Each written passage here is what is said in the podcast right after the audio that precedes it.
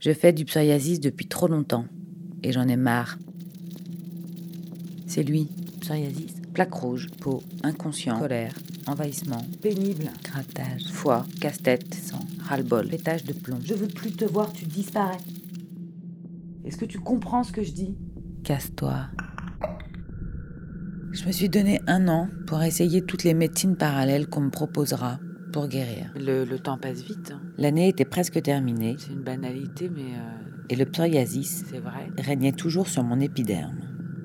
Il n'y a rien de concluant, on va dire. Voilà. Euh,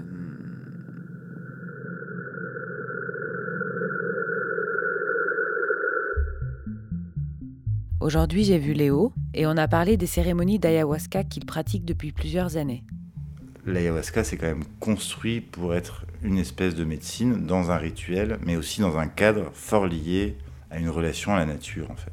Physiquement, la formule de l'ayahuasca, c'est un mélange entre deux plantes. L'ayahuasca, d'abord, qui lui donne son nom, qui est une liane, qui pousse essentiellement en Amazonie. C'est la liane qui contient le principe purgatif. C'est l'élément qui te fait vomir, et c'est aussi l'élément, on va dire, féminin, c'est-à-dire qui te fait entrer dans quelque chose de très introspectif, un peu au fond. On découpe cette liane en petits bouts et on la fait euh, bouillir avec une autre plante qui contient, elle, le principe plus euh, hallucinogène et psychotrope. La plupart du temps, cette plante, c'est la chacruna. C'est vraiment un truc artisanal, c'est un peu comme une eau de vie. euh, une poire, ben, en fait, tu vas jamais goûter la même poire. c'est pas vraiment traditionnel d'ici, mais euh, bon, à l'heure de la mondialisation, euh, pourquoi pas essayer. euh. De toute façon, euh, le lien avec la tradition locale est rompu. Évidemment, à un moment, tu es confronté, il va falloir t'ouvrir et il va falloir y croire, sinon ça ne va pas marcher. Faut quand même pas oublier que la psychanalyse, par exemple, au tout départ, ça a fonctionné très fort parce que Freud était quelqu'un qui avait une aura très grande. Les premières personnes qui sont allées rencontrer Freud, ils allaient voir l'espèce de dieu de la psychanalyse qui a fondé cette science dont toute l'Europe intellectuelle parle. Il est évident quand tu vas voir quelqu'un comme Freud à l'époque, de toute façon, tu arrives et tu te dis, ce type va me sauver. Aujourd'hui, euh, t'es à Bruxelles, t'es paumé, tu vas pas bien et t'appelles la dernière psy que t'as trouvée dans l'annuaire, tu débarques dans son bureau, tu n'arrives pas dans le même état, tu n'as pas du tout la même croyance que cette personne va pouvoir t'aider à guérir. T'as pas la foi, t'as pas la foi, t'as pas la foi. Tu n'as pas la foi, t'as pas la t'as pas, pas la C'est quoi la foi, Et c'est un peu comme euh, rencontrer quelqu'un et te dire euh, est-ce que je vais pouvoir tomber amoureux de cette personne? Si tu es dans l'analytique en permanence, que tu pèses le pour et le contre, tu tomberas pas amoureux. Si à un moment tu rencontres quelqu'un, tu ouvres quelque chose, il y a quelque chose qui peut se passer. Je commence le troisième jour de diète pour me préparer à l'ayahuasca, à la cérémonie euh, du week-end prochain. Donc la diète, c'est un peu euh, Pas de sucre, pas de sel, pas de café, pas de cigarette, pas de sexe, pas de d'aliments trop forts en goût, épices, oignons, poireaux, tout ça. Ne pas manger de viande, sauf euh, blanc de poulet, c'est toléré, du poisson, des œufs, pas d'alcool. En gros, c'est ça, la diète. Et ce qui me manque beaucoup, c'est le café, en fait. Voilà. En me renseignant sur l'ayahuasca, je suis très vite tombée sur le documentaire de Yann Kounen, D'autres mondes, réalisé en 2004. Plusieurs passages ont retenu mon attention, et notamment cette parole d'un chercheur au CNRS, Michel Bocara. Dans tout être, il y a une dimension chamanique fondamentale, par exemple lorsqu'il rêve. Mais moi, je me souviens jamais de mes rêves, alors. Chaque nuit, l'homme redevient cet être mythique. Le problème, c'est que justement, il prend cette réalité mythique pour une réalité non réelle. Hein? Euh, justement, cette idée de dire qu'il y a des réalités non réelles me, me fait rigoler, parce qu'en fait, tout est réel. Pour pouvoir comprendre le monde, il faut pouvoir passer d'un niveau de réalité à un autre. Pourquoi pas hein. Il y a aussi ce passage où l'anthropologue Jérémy Narby explique Lorsque vous allez dans les neurones d'un être humain, il y a un noyau qui contient de l'ADN, cette longue molécule f- en forme de deux serpents entrelacés, qui contient l'équivalent de 186 bottins de téléphone de la ville de Paris, tout ça concentré en deux millionièmes d'une tête d'épingle. Et, et cette substance euh, euh, se trouve dans toutes les autres formes de vie autour de nous euh, et a d'ailleurs des propriétés électromagnétiques que l'on commence à mesurer, mais qui sont encore assez mal comprise. De l'électromagnétisme sur notre ADN. Donc ça fait comme les ondes, comme le téléphone. Donc c'est peut-être grâce à cette propriété-là que, parfois, quand je pense à quelqu'un, eh ben, deux secondes plus tard, il m'appelle. Ça, ça, arrive à tout le monde, ça, non Il faut quand même prendre en ligne de compte que la science n'a découvert la structure et la fonction de la molécule d'ADN euh, il y a seulement 48 ans. Tandis que les peuples chamaniques placent la forme de la double hélice au centre euh, des images chamaniques et des représentations qu'ils font du, des esprits de la nature depuis des milliers d'années sur les cinq continents. Incroyable, incroyable.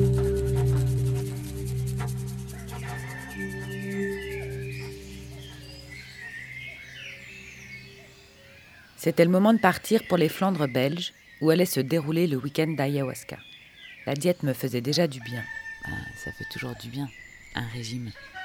À cause des mouvements sociaux qui paralysaient le trafic ferroviaire belge, je suis arrivée très tôt dans la matinée, alors que la cérémonie d'ayahuasca ne commençait qu'en fin de journée. Une session de combo était proposée. Je savais pas trop ce que c'était, mais il restait de la place, et j'avais que ça à faire. Alors je suis rentrée dans la grande pièce vitrée qui donnait sur un large jardin. Il y avait des tapis, des coussins, des pots de mouton. Nous nous sommes assis en arc de cercle. Nous étions une dizaine de personnes. Au centre, un homme et deux femmes allaient diriger la session.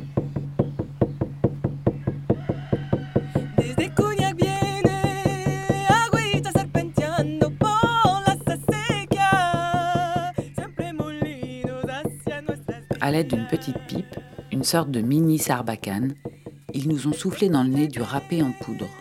La première fois, ça pique fort. C'est un tabac naturel, c'est pas très agréable, qui a comme propriété de clarifier l'esprit. Et ça marche. Après, il y a eu le combo. C'est du venin de grenouille. Des grandes grenouilles vertes qui vivent en Amazonie et qui n'ont pas de prédateurs. Administré à petite dose, le venin de grenouille a pour réaction immédiate une purge totale. Pour recevoir le combo, on te brûle la peau à l'aide d'un petit bâton pour que la substance soit en contact avec la chair à vif. Après, il faut boire 7 grandes tasses d'eau.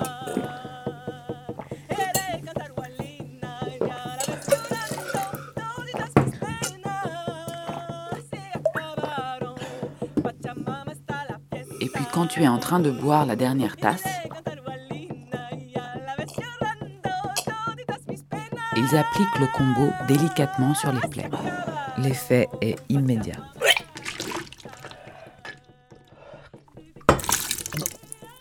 Tu vomis tout. Ça monte à la tête. Bah, tu sais pas trop où t'es en fait. Et ils te font signe de boire encore. Tu vomis. Boire. Tu bois, tu bois, tu vomis, tu bois. C'est très intense, c'est très physique. Tout disparaît autour de toi. C'est très rapide.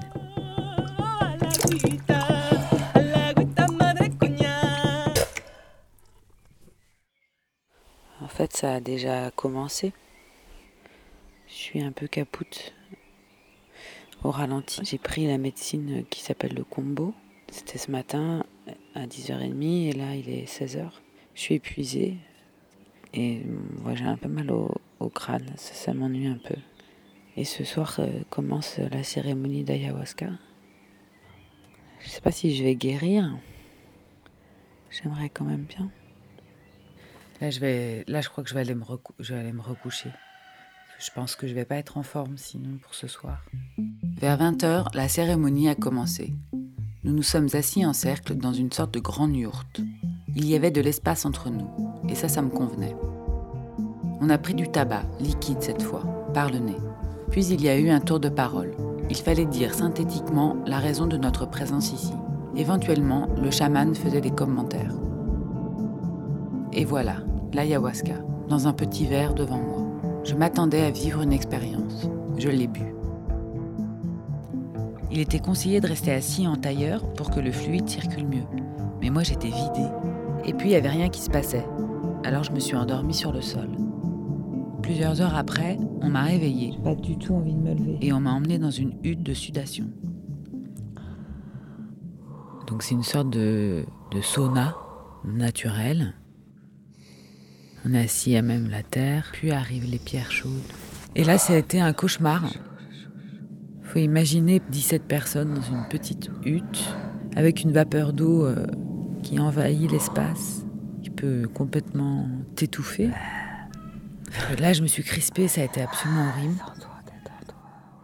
Je, voyais la sortie dehors, l'air pur, l'air frais, me barrer de là. J'étais suintante et c'est passé. J'aimerais vraiment, vraiment, vraiment bien qu'elle me parle. Je suis curieuse quand même. Si elle parle à des gens, pourquoi elle ne me parle pas à moi? Puis euh, est venu le moment, ils ont proposé d'autres médecines, donc j'en ai repris. Et euh, ça a commencé à partir loin. Il y a quelqu'un qui me touche là. J'évoluais dans un espace en trois dimensions, nocturne et chargé de points lumineux. Un rapace, au regard jaune très très intense, s'approchait régulièrement de moi. J'ai dû me battre avec mes pensées qui venaient sans cesse analyser la situation. Arrête Arrête En m'extrayant du même coup. Tu m'empêches de voir, tu m'empêches de voir. Les orties ne me sachent jamais arriver. J'ai beaucoup vomi, j'avais vraiment rien à vomir, donc. Euh, donc je, je, vomissais un peu du vide. À chaque fois que je buvais de l'eau, je, je vomissais. Je parlais seule aussi, mais dans l'écoute des chants, j'arrivais pas à me, à me mettre assise en fait, ça tournait trop. C'était fou. Ça a duré longtemps mais c'était agréable. Puis on est sorti. C'était difficile de marcher. Je voyais le feu en double, les arbres. J'avais du mal à tenir debout vraiment. Avec beaucoup d'efforts et de concentration, j'ai réussi à atteindre le lit. Et le lendemain, ça allait mieux ce matin. Vraiment mieux.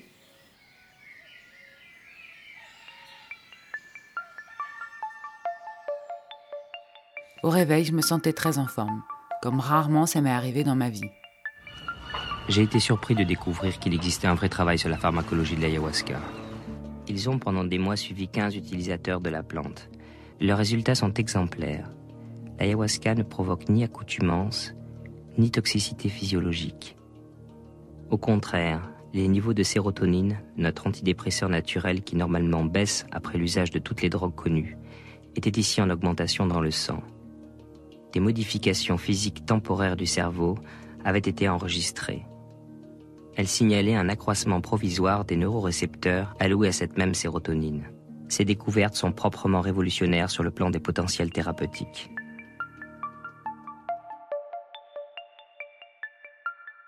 Cette expérience m'avait coûté 250 euros. J'avais eu des visions, mais leur signification était très obscure. Mais bon, c'était l'été J'étais hyper en forme et le psoriasis allait se résorber. À la rentrée, j'allais mettre de côté ce documentaire et mes tentatives de guérison. J'étais engagée pour trois mois de travail ailleurs. À suivre sur arteradio.com.